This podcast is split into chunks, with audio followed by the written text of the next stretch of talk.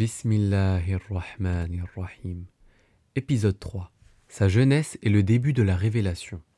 Assalamu alaikum wa rahmatullahi wa barakatuh.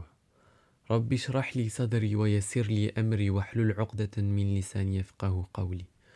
اللهم صل على سيدنا محمد وعلى آل سيدنا محمد كما صليت على آل سيدنا إبراهيم وبارك على سيدنا محمد وعلى آل سيدنا محمد كما باركت على آل سيدنا إبراهيم في العالمين إنك حميد مجيد Seigneur, prie sur Mohammed et sa famille comme tu as prié sur Abraham, et bénis Mohammed et sa famille comme tu as béni la famille d'Abraham. Tu es certes le très digne de louange, le glorieux. Je commencerai cet épisode par vous rappeler qu'à chaque fois que vous dites sallallahu alayhi wa sallam, Allah subhanahu wa ta'ala efface dix de vos péchés. Donc admettons que dans cette matinée ou cette soirée, pendant et après avoir écouté mon podcast, nous prions sur lui cent fois. Toute personne qui peut calculer peut nous donner le résultat. Est-ce que l'un d'entre nous a réalisé mille péchés aujourd'hui? J'espère que non. Maintenant, imagine que mille de tes péchés, de tes livres, de tes actes sont effacés. Mais dans la récompense de la prière sur notre prophète sallallahu alayhi wa sallam, Allah subhanahu wa ta'ala ne s'arrête pas là. Le prophète sallallahu alayhi wa sallam a dit Allah subhanahu wa ta'ala écrit pour toi dix bonnes actions. Donc ça fait mille bonnes actions. Et le jour de la résurrection, Allah vous élèvera de dix rangs pour chaque prière sur le prophète sallallahu alayhi wa sallam. Donc à chaque fois que vous entendez quelqu'un mentionner ou parler du prophète sallallahu alayhi wa sallam, qu'est-ce que vous faites? Vous priez sur le prophète sallallahu alayhi wa sallam. Tout d'abord, j'aimerais vous dire que je suis très content de vous enregistrer cet épisode car j'ai pu voir que les épisodes ont beaucoup plu à un grand nombre et en plus car il s'agit de notre prophète sallallahu alayhi wa sallam, le meilleur des hommes. Durant les dernières semaines, je vous avais demandé de vous imaginer les événements du prophète sallallahu. Nous pouvons, avec l'apprentissage de la vie de notre prophète, nous rappeler quel est notre exemple à suivre. Ibn al-Qayyim, rahimahullah, nous a rapporté à chaque fois que tu parles du prophète sallallahu alayhi wa sallam, ton amour pour lui ne fait qu'augmenter ainsi que ta foi. La biographie du prophète est une biographie qui convient à tous les âges.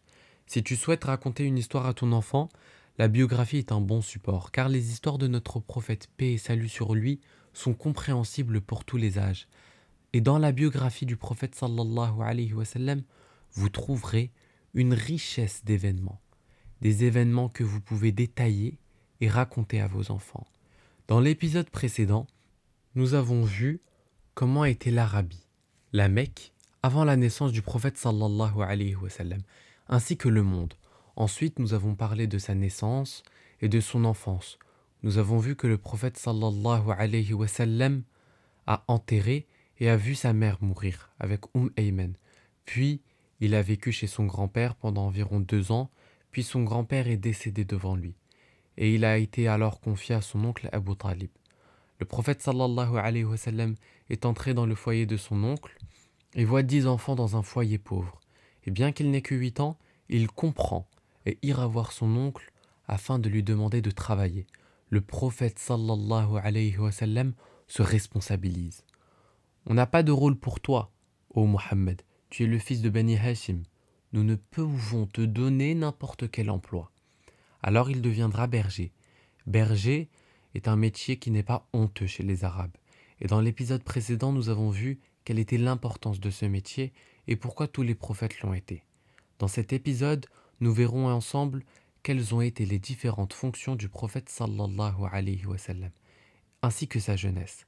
Et nous verrons ensemble comment il a rencontré Khadija sallallahu alayhi wa sallam, son mariage sallallahu alayhi wa sallam, et nous finirons sur son retour dans la maison de Khadija bint Khuwaylid sallallahu alayhi wa sallam.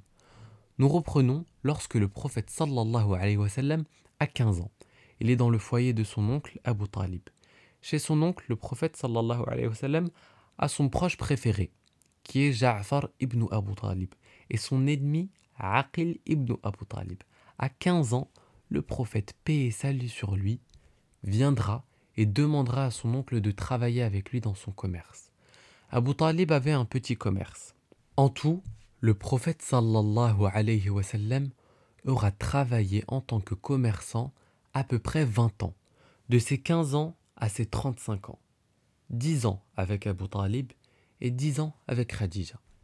Il est dit que le commerçant sont ceux qui apprennent le plus à interagir avec les gens et sont ceux qui arrivent à cerner la personnalité des gens qu'ils rencontrent en quelques coups d'œil et en quelques phrases. Lorsque le prophète sallallahu alayhi wa sallam avait 25 ans, une guerre a éclaté, Harb al-Fujjar, qui a été sanglante et qui a duré plusieurs années, où le prophète a participé avec ses trois oncles en tant que représentant de Bani Hashim. Et suite à cette guerre, il y a eu un pacte le pacte d'El-Fudul, à l'âge de 30 ans en 590. Après la guerre de Harb al-Fujjar, pardon, qui a engendré beaucoup de morts, au retour, les Quraysh décidèrent de faire un serment. Les familles présentes s'engagèrent à quelque chose de bien précis, cela concernant les personnes opprimées, suite au constat qu'ils ont pu faire sur ce que la dernière guerre a engendré sur le nombre de morts. Cela s'est passé avec les grandes familles de la maison de Abdullah ibn Jad'an, avec le prophète sallallahu alayhi wa sallam en compagnie de ses oncles paternels. Ils convinrent entre eux d'aider toute personne originaire de la Mecque ou d'ailleurs, victime d'une injustice, opprimée, et de la défendre jusqu'à ce qu'elle soit rétablie dans ses droits. Exemple, si on lui enlève son argent, la défendre jusqu'à ce que celle-ci récupère son argent. Chaque famille présente devait s'engager à défendre toute personne victime d'une injustice. Le prophète sallallahu alayhi wa sallam indique après des années passées avoir assisté à ce pacte en compagnie de ses oncles. Il dit sallallahu alayhi wa sallam J'ai assisté en compagnie de mes oncles à un pacte conclu dans la maison de Abdullah ibn Jad'an que je ne voudrais échanger pour les meilleurs chevaux en place. Et si je suis invité à le refaire dans le cadre de l'islam, je le ferai. Le prophète, paix et salut sur lui, indiqua cela à un moment de l'histoire où il y avait encore des problèmes avec les Quraysh. Tous les conflits ne s'étaient pas encore calmés. Ceci parce qu'il, sallallahu alayhi wa sallam, avait été envoyé pour enseigner le bon comportement. Notre prophète a été envoyé afin que l'on puisse comprendre quel est le bon comportement, la bonne morale à avoir. Donc dans le sens, ce qui est bien que vous avez mis en place ne nous dérange pas et nous nous l'approprions même. À l'âge de 25 ans, comme on a vu, le prophète sallallahu alayhi wa participera à Harb al-Fujjar. Néanmoins, il y a un deuxième événement important. Le prophète n'a toujours pas eu la révélation. Petite question, le prophète sallallahu a été envoyé à Quraysh ou au monde entier? Pour le moment, on ne l'a vu se frotter avec le monde. 25 ans, c'est trop tôt, Ya Muhammad, pour recevoir la révélation pour l'humanité. Pour le moment, ô Muhammad, tu ne t'es frotté qu'avec Quraysh et tu as commercé avec eux et tu t'es mélangé à eux. Mais cela n'est pas suffisant. Il faut te mélanger au monde pour te préparer. C'est alors que le prophète sallallahu alayhi wa sallam va entrer dans le commerce de Khadija. Anha. Mais pourquoi? Quelles sont les frontières du commerce de Khadija? Khadija a un commerce au Yémen et un dans les pays du Levant. Et ces commerces sont en contact avec les Perses et les Romains. À l'âge de 25 ans, Abu Talib vient et propose au prophète de travailler dans un commerce plus grand, en lui proposant de travailler avec Khadija. Il a entendu dire que Khadija cherchait un homme pour diriger son commerce. Il lui demande alors son avis. Ya ibn Akhi, tu travailles pour mon commerce, mais mon commerce est petit, et je pense qu'il serait mieux pour toi de travailler dans un commerce plus grand. Es-tu d'accord? Et le prophète sallallahu alayhi wa sallam lui répond Si elle accepte, c'est bon pour moi. On se rappelle, à chaque fois, dix péchés effacés et dix hasanat ajoutés, et de dix rangs nous serons élevés sallallahu alayhi wa sallam. Reprenons. Abu Talib va alors voir Khadija et lui dit Ya Khadija, que dis-tu de Mohammed ibn Akhi? Elle lui répond alors c'est un homme véridique et digne de confiance, as-sadiq al-amin. Et il lui dira Alors que dirais-tu s'il travaille avec toi? Elle lui répondra alors Je ne vois pas d'inconvénient, je vois en lui un jeune proactif. Et nous mettons cela, cette phrase entre parenthèses. Le prophète sallallahu alayhi wa sallam est actif. Khadija est une femme qui mesure ses mots. Et vous verrez par la suite que c'est une femme respectée par tout Quraysh, et bien plus, par tous les Arabes. Son nom est une garantie. Et tout le monde l'apprécie. Elle a une place importante dans Quraysh du fait de son commerce, qui, soit dit en passant, n'a pas obtenu facilement. Elle est arrivée à ce résultat par la persévérance et le travail dur et acharné. D'ailleurs, lors du boycott mis en place par les Mécois, Khadija en a été exemptée, par respect pour elle. Donc Khadija, anha, emploie le prophète sallallahu alayhi wa sallam et décide de le mettre en période d'essai. Elle décide alors avec son esclave Maïsara de le tester avec trois commerces. Un commerce, c'est une cargaison, une caravane qui est donnée par Khadija qu'il doit vendre. Elle lui en prépare trois pour voir de quoi il est capable, et crescendo, le montant des cargaisons augmentera. Elle l'enverra pour cela au Yémen. Dans le premier commerce, le montant de celle-ci était petit, donc s'il perd l'argent, ce n'est pas bien grave, les dégâts ne seront pas très importants. Mais le prophète paix et salut sur lui réussira à tout vendre. Puis, elle l'enverra dans une seconde, et enfin dans une troisième avec des montants de plus en plus importants. Et à la fin de ces trois cargaisons, Khadija appelle Maïsara. Donc Maïsara revient, il lui fait un compte rendu. Dans celui-ci, il dira à Khadija. J'ai vu dans Muhammad une chose extraordinaire. Elle lui demande alors Qu'as-tu vu? Il lui dit J'ai vu la confiance, quelqu'un de confiance, il ne prend pas un dirham de plus et ne laisse personne lui prendre un dirham de ce qui lui est confié. Et j'ai vu quelqu'un de véridique dans ce qu'il disait, ce qu'il promettait et ce qu'il vendait. Il ne ment pas et ne triche pas dans ce qu'il vend. Khadija radiallahu anha est satisfaite de ce qu'il lui a rapporté. Alors elle lui dit Et quoi de plus? Il réplique Et j'ai vu en lui de l'énergie et de la force. Un jeune qui ne s'épuise pas. Il travaille la nuit comme le jour.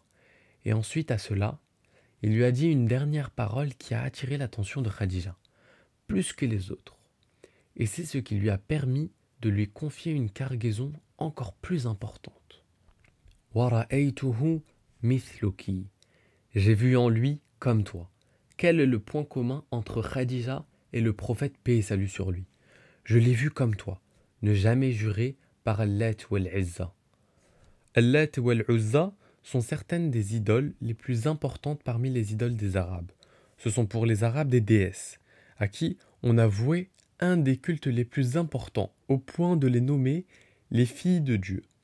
Khadija anha ne s'est jamais prosternée devant les idoles et n'a jamais juré sur les idoles, alors qu'à ce moment-là, les Quraysh adoraient les idoles comme les autres Arabes. Elle lui a dit Comment ça? Répète et comment le sais-tu? Alors, il lui contera. Un jour, un homme juif est venu pour commercer avec lui et lui a demandé de jurer par l'Et ou uzza pour lui garantir sa cargaison. Et Mohammed, paix salut sur lui, lui a répondu Je ne les adore pas pour jurer sur eux. Cela a répondu à certaines attentes de Khadija. Elle lui a dit Ô oh Maïsara, appelle Mohammed le prophète sallallahu alayhi wa sallam est venu.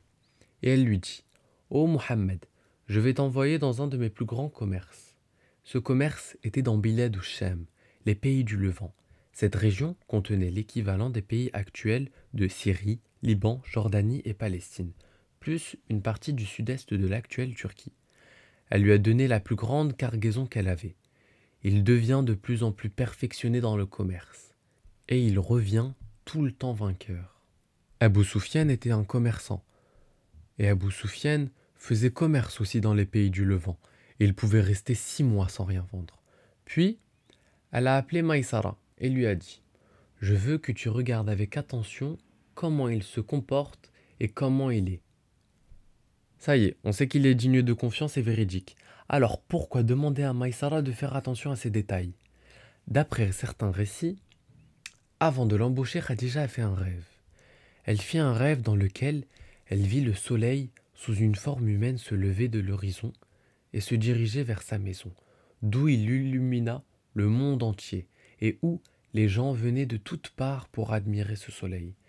Khadija savait que ce n'était pas un simple rêve et elle se rendit chez son cousin Waraqa ibn Nawfal pour en prendre le sens. Waraqa ibn Nawfal lui annonça que ce rêve signifiait que la lumière de la prophétie viendrait dans sa maison et illuminerait le monde entier. Lorsque Khadija lui conta son rêve, son cousin lui dit Si tu dis vrai et que ton rêve se réalise, alors le dernier des prophètes sera dans ta maison. Et elle dit Je me suis donc tue, parce qu'elle ne savait pas quel allait être le lien avec le dernier des prophètes. Est-ce qu'elle aurait un lien à travers son commerce, ou encore un lien de voisinage? Et elle dit Je sentais que le prophète allait être cet homme. Mais elle ne l'a pas informé et l'a caché. D'après Mu'ad ibn Jabal, qu'Allah l'agrée, le prophète, paix et bénédiction sur lui, cherche, a dit Cherchez de l'aide pour la réussite de vos projets dans le fait de les cacher, car certes chaque personne possédant un bienfait jalousée. Puis, Khadija a envoyé Maïsara le suivre, et à son retour, il lui a dit J'ai vu de Mohammed encore plus extraordinaire et fascinant que ce que j'ai vu la première fois. Et Khadija lui dit Et qu'as-tu vu? Il répond alors J'ai vu trois choses. Depuis que nous sommes sortis de Mecca et jusqu'au levant, il y avait un nuage qui couvrait Mohammed à l'aller et au retour. Néanmoins, je voulais voir si ce nuage le suivait réellement. Alors, il dit J'ai proposé à Mohammed de faire une course, et durant celle-ci, je l'ai d'abord laissé me devancer, et j'ai vu que le nuage le suivait. Puis, je l'ai dépassé et j'ai vu que le nuage était resté toujours au-dessus de Mohammed en retrait.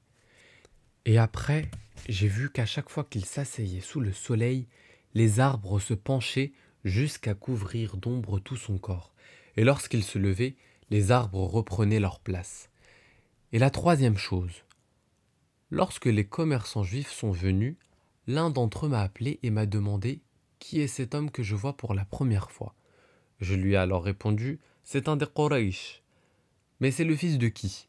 C'est Mohammed, fils de Abdullah, fils de Abdul Muttalib. Et il lui a dit Ce sera votre prophète dans cette époque. Cela nous rappelle l'événement du moine Bahira. C'est alors que Mohammed sallallahu alayhi wa sallam était encore enfant, entre 9 et 12 ans, selon les versions. Celui-ci aurait accompagné son oncle Abu Talib en Syrie, à Bosra, dans un trajet caravanier mécois à des fins commerciales. À Bosra, le campement de voyageurs aurait été près de l'ermitage de Bahira. Lorsque la caravane passa devant lui, il invita tous les commerçants à un repas. Ils acceptèrent l'invitation, mis à part le prophète Mohammed sallallahu alayhi wa sallam, qui devait garder les chameaux, mais Bahira insista pour qu'il se joigne à eux.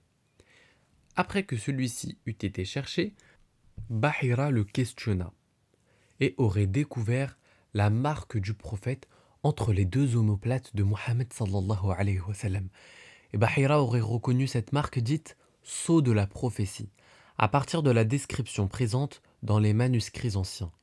Ceci aurait évoqué la venue du nouveau prophète reconnaissable à certains signes, comme un nuage qui suivait Mohammed sallallahu alayhi wa lui faisant ombrage pendant toute la durée de la journée.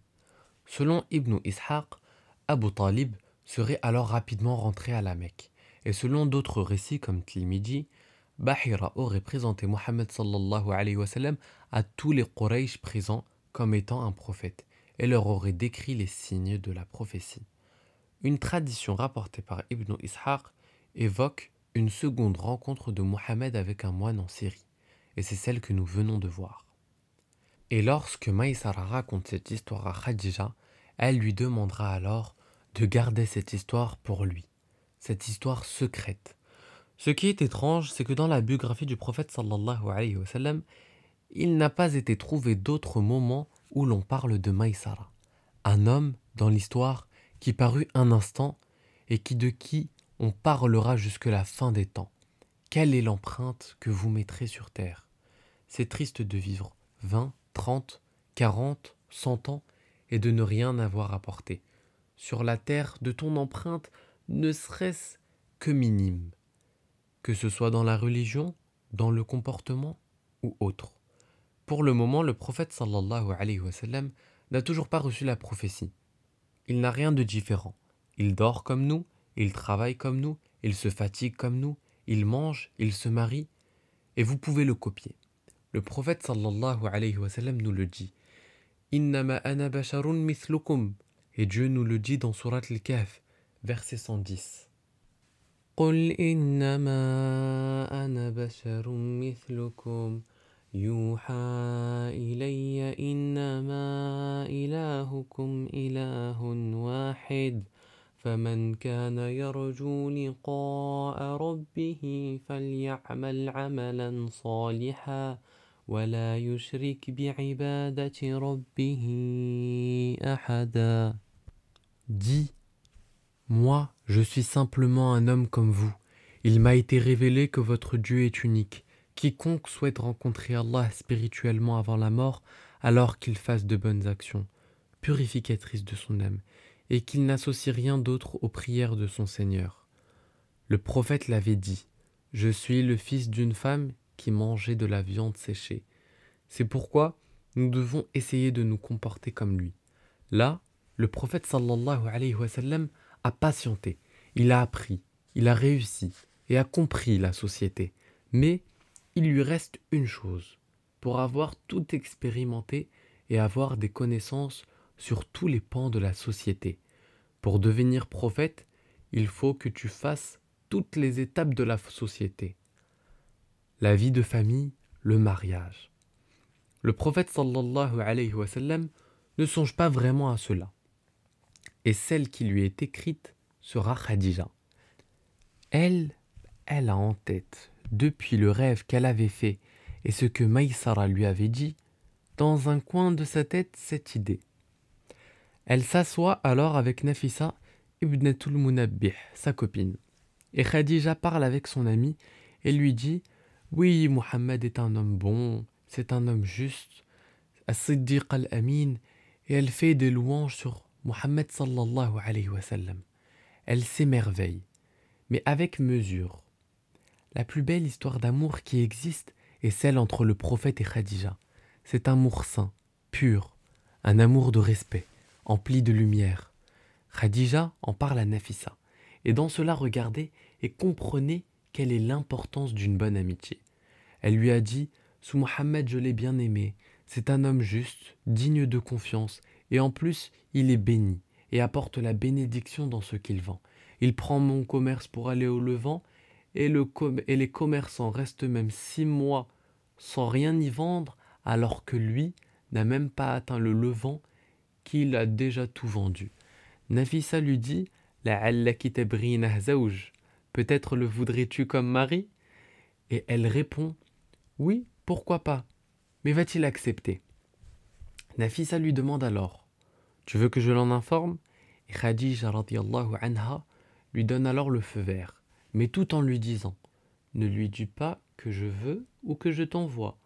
Nafissa lui dit alors Laisse-moi, je m'en charge. Nafissa s'en va et va voir le prophète sallallahu alayhi wa sallam et commence. Comment vas-tu, ô Mohammed? Mohammed sallallahu alayhi wa sallam lui répond Je vais très bien, merci. Elle lui dit alors Pourquoi n'es-tu toujours pas marié?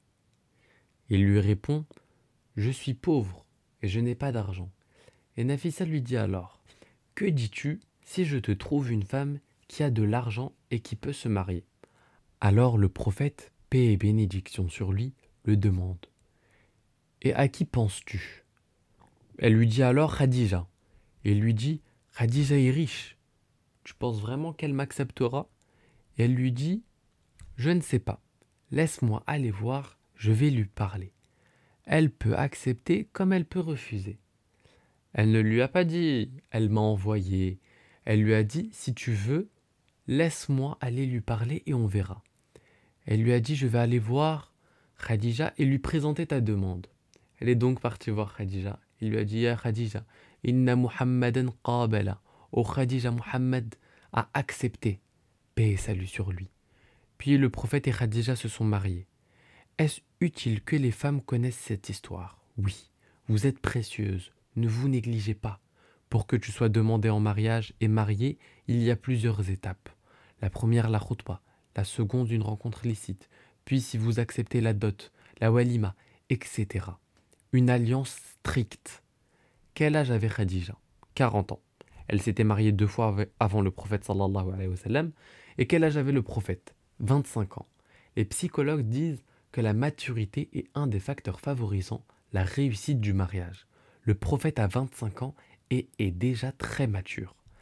Halima Sa'diya disait Quand j'allaitais Mohammed, il grandissait en un jour ce qu'un enfant grandissait en un mois, et en un mois ce qu'un enfant grandissait en un an. Il y a une différence sociale entre le prophète et Khadija. Khadija est riche, mais le prophète sallallahu alayhi wa sallam, vient d'une famille riche et réputée. Lorsque le prophète s'est marié, qui fait les courses? Le prophète sallallahu alayhi wa est pauvre, mais il avait mis de côté quelques sous. Lorsqu'il allait travailler dans le commerce de son oncle, il avait mis de côté de l'argent. Puis après, avec le commerce de Khadija, il avait mis de côté de l'argent. Et vous, mes sœurs, apprenez la biographie et basez-vous sur ce que nos mères ont fait. Dieu nous dit surat al-Ahzab verset 6 النبي أولى بالمؤمنين من أنفسهم وأزواجه أمهاتهم Le prophète a plus de droits sur les croyants qu'ils n'en ont sur eux-mêmes. Et ses épouses sont leurs mères. Les épouses du prophète sallallahu alayhi wa sallam sont vos mères. Et vous les hommes, écoutez bien. Si la femme donne, que Dieu augmente ses biens. Et si elle refuse, ne lui en tiens pas rigueur, parce que tu es la personne qui doit subvenir aux besoins de ta famille. Si vous vous mettez d'accord pour l'achat d'une maison ou d'une voiture, ou encore dans l'éducation des enfants, soit. Mais l'homme ne peut obliger la femme ou même profiter de son salaire, son argent, son héritage ou son commerce. Le prophète sallallahu alayhi wa sallam a été d'accord le prophète, paix et salut sur lui, a accepté le fait de travailler chez une femme. Néanmoins, il subvenait aux besoins de son foyer. Le prophète, paix et salut sur lui, devient alors époux et aura par la suite quatre filles et deux fils. Dans l'ordre, Zainab, Ruqayya, Umm et Fatima Zahra. Puis il a eu Qasim et Abdullah. Lors de l'ouverture de la Mecque, la conquête de Mecca, imaginez-vous que c'est le retour du prophète et les dix mille compagnons. Abu Sufyan est présent à ses côtés. C'est le moment où les idoles vont être détruites. D'ailleurs, d'après certains récits, ils n'ont pas été détruits par le prophète, mais lorsqu'il est rentré, sallallahu alayhi wa sallam, il a dit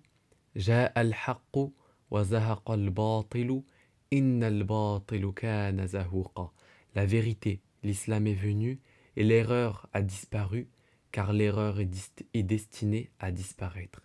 Et les idoles se sont alors détruites par la volonté du divin. Puis le prophète sallallahu alayhi wa est entré dans la Kaaba, accompagné seulement de Bilal, qui a prié avec lui.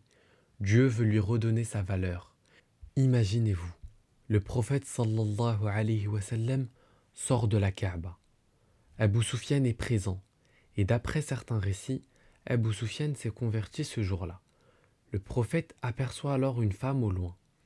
Il demande aux gens de ces terres, il fend alors les gens, Aïcha est présente, elle le regarde, il se dirige vers cette femme âgée, il retire son habit supérieur et le met au sol, la fait s'asseoir et commence à discuter. Et Aïcha voit ça, et les gens de la, et les gens de la Kaaba jusqu'à leur place les regardent discuter.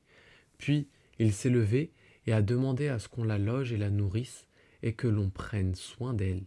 Les gens se sont séparés et il a fini ce qu'il avait à faire, puis, lorsqu'il est rentré, Aïcha lui a demandé M'autorises-tu à te poser une question? Il lui a dit Pose ta question. Alors elle lui dit Aujourd'hui, nous avons réalisé une conquête énorme. Il y avait beaucoup de monde et tu t'es arrêté. Et tu as arrêté les gens et tu les as séparés et tu leur as demandé de se taire afin que tu puisses t'asseoir avec une femme âgée. Et tu l'as fait rire et tu as pleuré avec elle. Mais qui est cette femme? Il lui répond alors C'est Khaoula, l'amie de Khadija. Et elle m'a fait me souvenir de ma précieuse. Et elle lui dit Et pourquoi as-tu ri et as-tu pleuré? Il lui répond alors Paix et salut sur lui.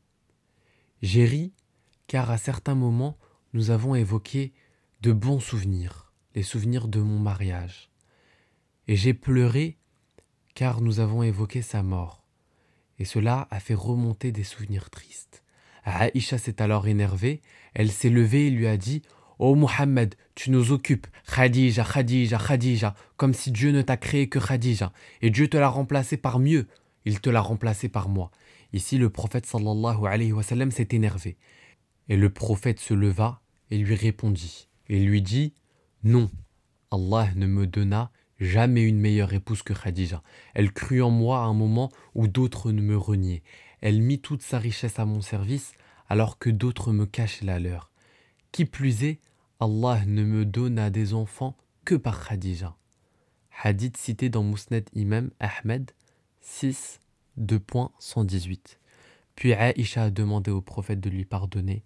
Il lui a dit Je te pardonnerai lorsque tu demanderas pardon à Khadija. Anha.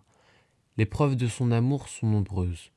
Tout d'abord, durant son mariage avec elle, il n'a pas eu d'autre épouse alors que c'est d'accoutumer, chez les Arabes, d'avoir plusieurs épouses, et d'autant plus lorsque les Arabes ont un certain rang.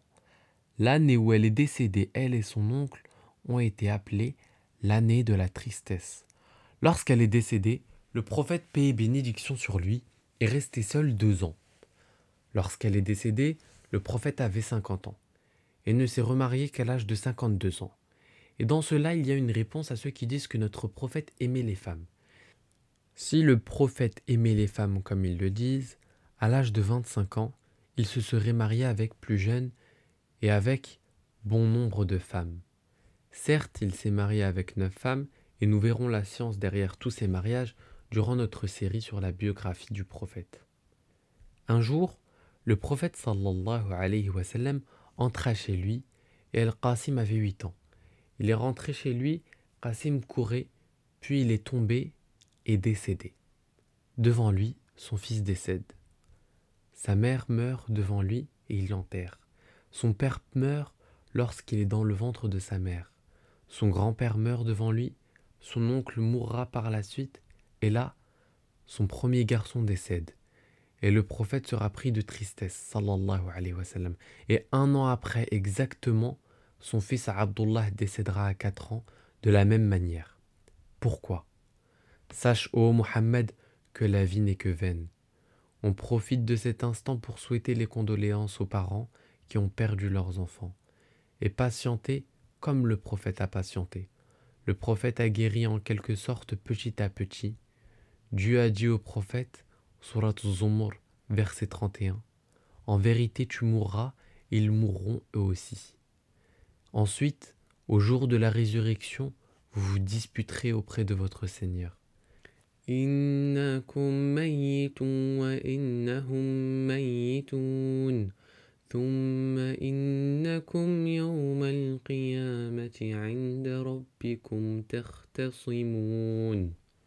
Nous ressusciterons tous le jour de la résurrection.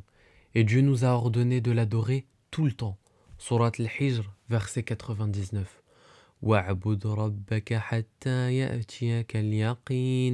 Et adore ton Seigneur jusqu'à ce que te vienne la certitude, la mort.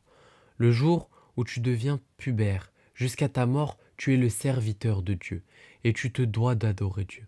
Donc, ô Muhammad, nous avons pris ton premier fils, puis ton second, afin que tu ne te perdes pas dans la vie d'ici-bas pour que tu réfléchisses. Il reste donc une chose dans ta préparation, qui est comment se comporter avec les peuples. Le prophète paix et salut sur lui est une miséricorde pour les croyants ou pour l'humanité? Pour l'humanité. Dans le Coran, il y a des versets. Ya ayyuhalladhina amanu, ô vous qui avez cru, mais il y a aussi Ya ayyuhannas, ô vous les gens. Écoutez cette autre histoire. Le prophète paix et salut sur lui a 32 ans durant cette histoire. Il y a une femme qui s'appelle Sa'ada bint Tha'lab. Elle est partie de sa tribu avec son fils vers une autre tribu alors que son fils était âgé de 8 ans. Pendant le chemin, des ennemis étaient jaloux des gens de sa tribu et ont volé l'enfant et l'ont vendu dans le marché aux esclaves. On avait vu dans l'épisode précédent que la sécurité n'est pas un mot qui peut décrire la situation de l'Arabie à cette époque. Savez-vous qui est ce garçon? C'est Zayd ibn Haritha. Et celui qui l'a acheté se nomme Hakim ibn Hizam ibn Khwaylid, qui est le neveu de Khadija. Hakim l'a acheté, et lorsque Hakim est arrivé à la Mecque, il l'a offert à sa tante, Khadija. Et le petit garçon lui a plu énormément. En effet, Khadija n'avait pas eu de garçon, ou du moins ses garçons étaient décédés. Et elle l'offrira à Muhammad, et lui dira Prends de moi cet esclave en cadeau de ma part, ô Muhammad. Et imaginez-vous, le pauvre garçon pleure, il a été kidnappé à huit ans, mais il ne sait pas qu'il est entré dans le meilleur des foyers.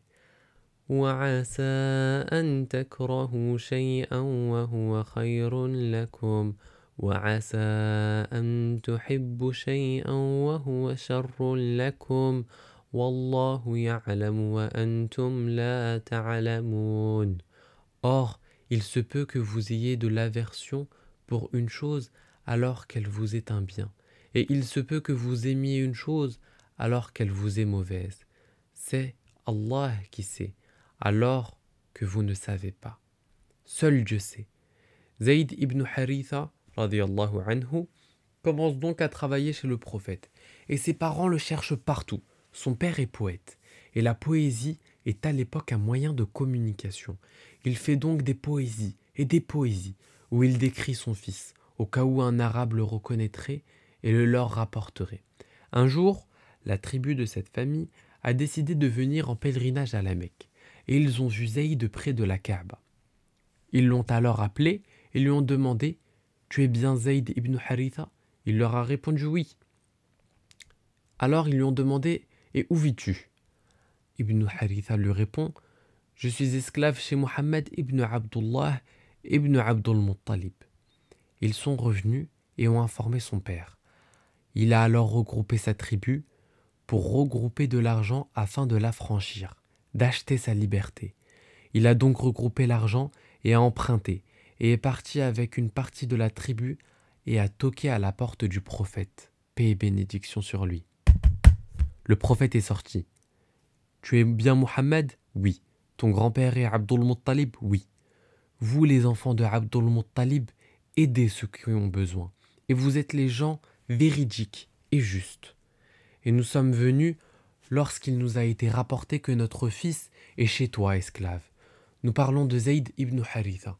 Le prophète, paix bénédiction sur lui, demande Et qui êtes-vous? Alors, l'homme s'avance et lui dit je suis son père, et lui, son oncle, et ça, c'est ma tribu. Nous venons avec cet argent pour le libérer, et nous te prions de le délivrer. Alors le prophète leur dit J'ai mieux pour vous. Nous allons l'appeler et lui annoncer la situation. S'il est d'accord, alors c'est son choix, il retournera avec vous ainsi que votre argent. Mais s'il me choisit, il reste avec moi. Prenons du recul le prophète sallallahu alayhi wa sallam demande la vie d'un enfant. Pourquoi? Le prophète n'a pas dit prenez-le, c'est votre fils, c'est votre droit. Parce que le prophète savait que Zayd s'était attaché à lui, et lui aussi s'est attaché à Zayd. Il ne voulait donc pas le frustrer et lui a montré que lui aussi était attaché, néanmoins tout en lui laissant le choix. Lorsqu'ils l'ont appelé, Zayd a vu ses proches, et a enlacé son père, et a pleuré, puis son oncle, et son père a pleuré, et son oncle a pleuré, et le prophète sallallahu alayhi wa a pleuré. Et le prophète, paix et salut sur lui, demande alors à Zaïd Les connais-tu? Et Zaïd lui répond Oui, c'est mon père et mon oncle et les gens de ma tribu. Alors il lui a dit Ya Zayd, ta tribu a proposé de l'argent afin de te libérer, mais j'ai refusé car je te préfère. J'ai donc voulu te laisser le choix. Si tu les préfères, alors pars avec eux. Et si tu me préfères, alors reste avec moi. Et son père lui dira Viens avec nous et nous lui donnerons quand même l'argent. Zayd alors dit non, par Dieu, je ne laisserai pas Mohammed pour vous. Alors son père lui dit Tu préfères être esclave que venir avec nous? Et Zayd répond Je préférerais rester avec Mohammed durant toute ma vie, car j'ai vu en lui ce que je n'ai vu chez personne d'autre dans toute ma tribu. Cela avant la révélation. Tout le monde le regarde. Et le prophète prend alors Zayd avec lui et l'emmène pour informer tout le monde. Il le prie et est parti devant la Kaaba. Et lorsqu'il est arrivé devant, il a interpellé les gens et leur a dit À partir d'aujourd'hui, ce garçon se nomme Zayd ibn Muhammad, et ce sera le seul compagnon dont le prénom a été cité dans le Coran, Surat al-Ahzab, verset 37. لما قضى زيد منها وطرا زوجناكها لكي لا يكون على المؤمنين حرج. لكي لا يكون على المؤمنين حرج في أزواج أدعيائهم إذا قضوا إذا قضوا منهن وطرا. Puis quand Zayd eut cessé toute relation avec elle, nous te la fîmes épouser, afin qu'il n'y ait aucun empêchement pour les croyants d'épouser les femmes de leurs fils adoptifs. Zayd, seul compagnon à être cité dans le Coran.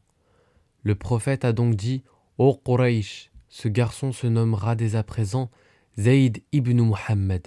Si je meurs, il méritera, et s'il meurt, je l'hériterai. Bon, après il y a eu un verset sur l'interdiction de l'adoption et cet événement fut rétabli. Donc, il réussit encore un critère, le comportement avec les tribus étrangères. Le prophète sallallahu alayhi wa n'a plus qu'une chose qui lui manque. Il n'est toujours pas dirigeant. Vous suivez avec moi le prophète à 35 ans. À ce moment-là, chez Quraysh, il y a eu une forte pluie qui a fragilisé les fondations de la Kaaba. Ils ont donc décidé de la rebâtir. La Kaaba était plus grande qu'actuellement et Hijr Ismail était compris dedans. Et à ce moment, un homme de chez les Quraysh a dit Non, vous êtes fou. Lorsque Abraha a voulu détruire la Kaaba, Dieu lui a envoyé Tayru Ababil, les oiseaux d'Ababil. Et vous, vous voulez détruire la Kaaba. Lorsque l'un d'entre vous va lever sa pioche, il va être pris d'un mal qui le tuera. Et un homme s'est avancé et a demandé un instant. Et c'est Walid ibn al-Mughira. Qui est Walid ibn al-Mughira? Walid ibn al-Mughira est certes un homme mécréant, néanmoins c'est un homme sage. Et d'ailleurs son fils est Khalid ibn al-Walid. Khalid ibn al-Walid, soit dit en passant, est un homme que Dieu a cité. Il n'est pas décédé en tant que shahid. Il a guidé 19 batailles. Et lorsqu'il est décédé, il est décédé dans le lit il a été nommé Saif Allah al-Masloul, une révélation de Jibril, parce qu'il est Saif Allah, l'épée de Dieu, et il ne se casse pas sur une bataille. L'épée de Dieu ne se brise pas. Celui que Dieu nomma Yahya, la vie, Yahya, il vit. Et celui qui se nomme Saif Allah, il reste l'épée de Dieu. Il ne peut mourir dans le combat. Le prophète Yahya a été nommé avant même sa naissance. Verset 7, Surat Maryam. Ya Zakaria, inna nubashiruka bi ghulamin ismuhu Yahya, lam min qablu. Ô Zacharie, nous t'annonçons la bonne nouvelle d'un fils. Son nom sera Yahya, Jean-Baptiste.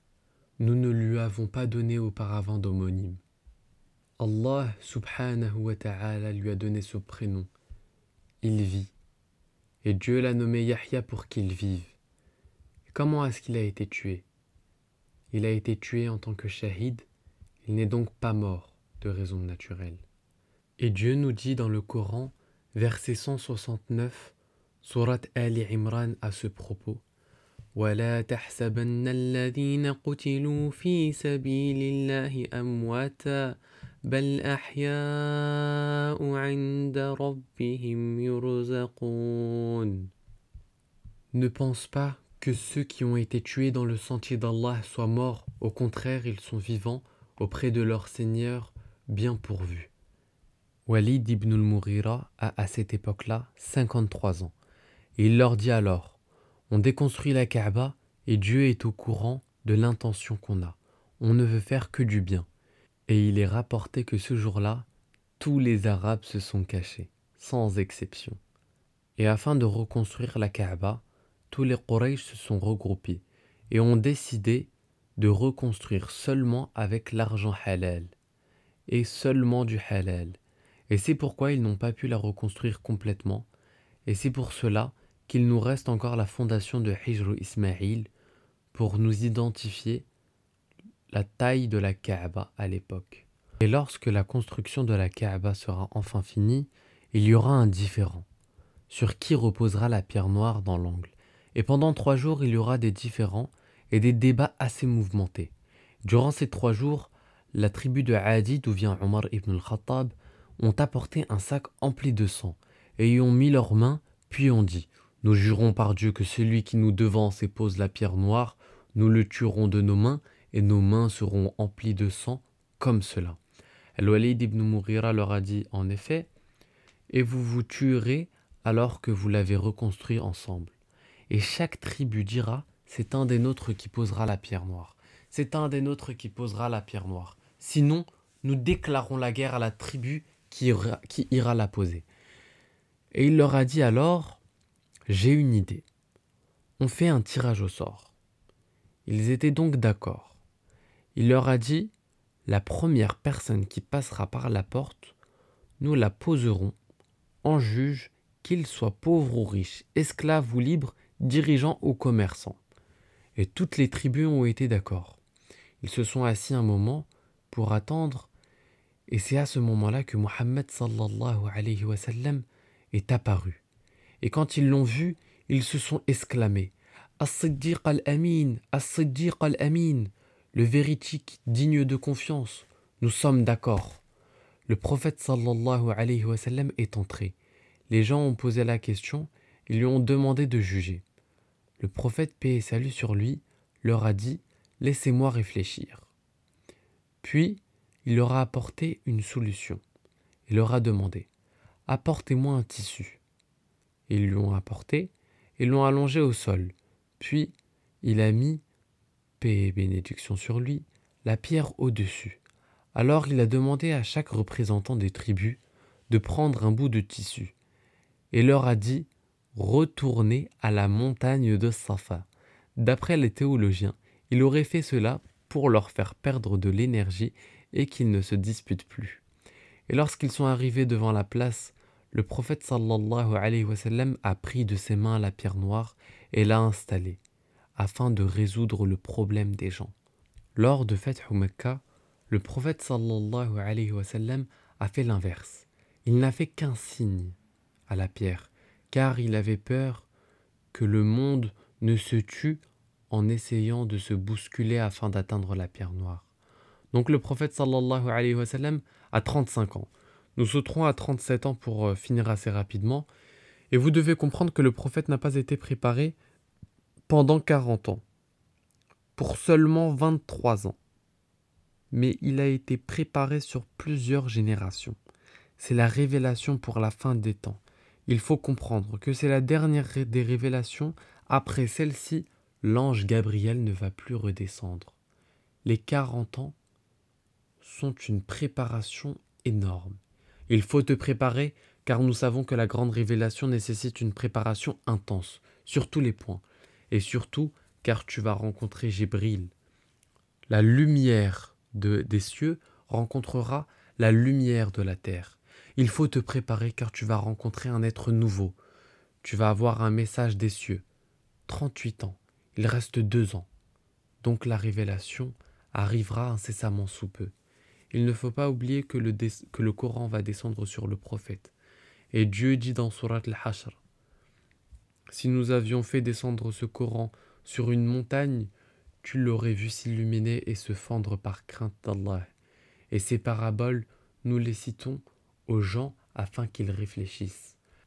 لو أنزلنا هذا القرآن على جبل لرأيته لرأيته خاشعا متصدعا من خشية الله وتلك الأمثال نضربها للناس لعلهم يتفكرون Verset 21, Surat al-Hashr. Si nous avions fait descendre ce Coran sur une montagne, tu l'aurais vu s'humilier et se fendre par crainte d'Allah. Et ces paraboles, nous les citons aux gens afin qu'ils réfléchissent. Nous allons le descendre sur un homme. Il faut, ô Mohammed, préparer ton cœur et être prêt à l'adorer, en toute soumission, et préparer ton corps à être plus résistant que la montagne. Dieu nous dit sur al-Muzammil verset 5 Inna sanulqi alayka qawlan thaqila nous allons te révéler des paroles lourdes, très importantes. Elle est dans les premiers versets qui sont descendus dans Surat al-Muzammil durant l'hiver. Lorsqu'il faisait très froid et le prophète sallallahu alayhi wa sallam recevait la révélation, les compagnons rapportent que le prophète sallallahu alayhi wa sallam avait le front qui coulait de sueur. Et les compagnons nous disaient, nous étions à ses côtés et nous tremblions de froid pendant que lui suait les sept derniers mois, la plus grande préparation. Avant la révélation, les deux ans, les arbres et les pierres lui passaient le salam. Un hadith du prophète sallallahu alayhi wa sallam. Après cela, le prophète attend la vérité. Le prophète n'attend pas une révélation, il attend seulement la vérité. Comme le prophète Ibrahim auparavant, qui a vu son père, qui a regardé les étoiles, la lune, le soleil, et qui a décidé qu'il ne les prendrait pas en divinité. Dans les deux dernières années, il avait des visions qui se réalisaient. La vision des prophètes est toujours vraie, et c'est un signe de prophétie. Il a commencé à apprécier la solitude. Il a travaillé dans le commerce et s'est arrêté. Et là maintenant, il prend du recul, il réfléchit sur la création. Quand a été la dernière fois que tu t'es assis et que tu as médité? Dieu a donné la terre, les cieux, les plantes, quand t'es-tu posé pour réfléchir? Ou sur ton corps, ta main? Ta main n'a pas de muscles. Tes doigts sont comme une marionnette. Le prophète commence à chercher, alors il cherche un endroit où se poser. Il trouve la grotte de Hira. Comment il est monté? Il en a pour une heure et demie juste pour monter. Et la grotte est dans le dernier tiers de la montagne. Mais pour l'atteindre, il faut monter au sommet de celle-ci puis redescendre. La grotte est étroite. Quand tu es assis, tu vois la Kaaba de loin. Et le prophète sallallahu alayhi wa sallam trouve cet endroit. Il reste la nuit. Hadith du prophète nous rapporte que le prophète restait longtemps et ne venait pas durant les nuits de pleine lune. Dans cela, un signe. Le Coran descend le 27, qui n'est pas une nuit de pleine lune. Le prophète sallallahu lève la tête. Il voit le ciel. Il baisse les yeux et voit la Kaaba. Et ses idoles. Il sait qu'elles ne sont pas bonnes, mais n'a pas encore la vérité. Pour être objectif, cette nuit, prenez un moment pour réfléchir à Dieu, au prophète, à la terre, à la vie, à la mort et au paradis. Et quel est le rôle de Khadija? Elle, à ce moment, a 55 ans, et elle a vieilli, et va avec lui et reste deux à trois nuits. Donc elle est convaincue de ce qu'il fait. Elle veut comprendre pourquoi cela. Donc elle va avec lui pour voir quelle est sa vision du monde, quelle est sa vision des choses. Et Khadija anha vient et s'assoit à côté de son mari et lui demande Qu'est-ce que tu réfléchis? Qu'est-ce que tu fais? Et tu réfléchis à quoi? Et sa présence en quelque sorte signifie Je viens pour te dire que je te soutiens et je suis proche de toi. Et elle ne restait que deux à trois nuits, alors que le prophète, lui, pouvait être amené à y rester dix nuits. Et dans cela, elle lui dit, Je ne veux pas être un poids pour toi, et je ne reste donc pas plus, car je sais que tu aimes la solitude et que tu as besoin de celle-ci. Maintenant, une question. Est-il sunna de se mettre en retraite spirituelle des gens seuls? La réponse est non, car il le faisait en tant que personne et non en tant que prophète. Et à cela, on va ajouter que Dieu va lui ordonner un équivalent et lui permettre une sorte de retraite spirituelle qui est el-i'tikaf. Tu peux te retirer, mais seulement dans la mosquée et avec les gens et parmi les gens et durant une période limitée et tu pries Jumu'ah et les cinq prières avec tout le monde. Khadija a 55 ans, elle monte, elle est fatiguée.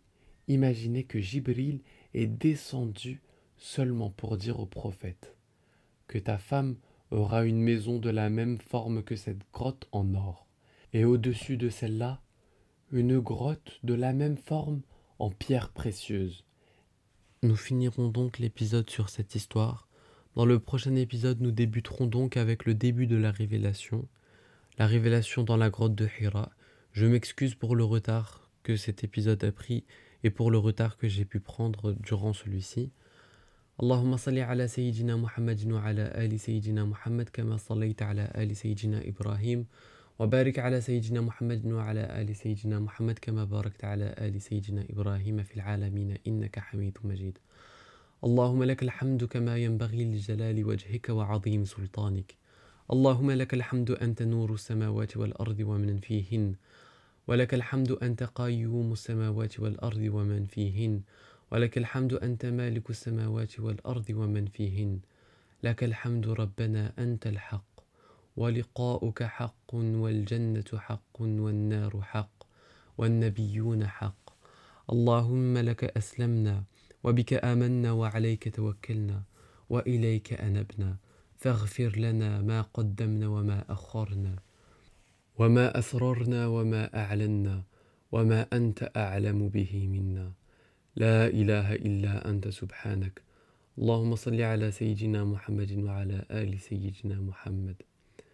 اللهم يا عظيم اللهم يا كريم اللهم يا غفور اللهم يا غفار.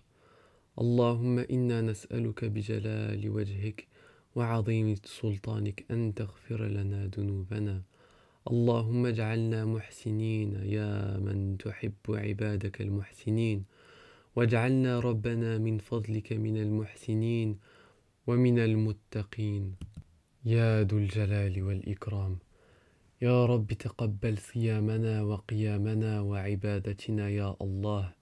واغفر ذنوبنا وارحمنا وارحم أمواتنا. واغفر لهم وعافهم واعف عنهم.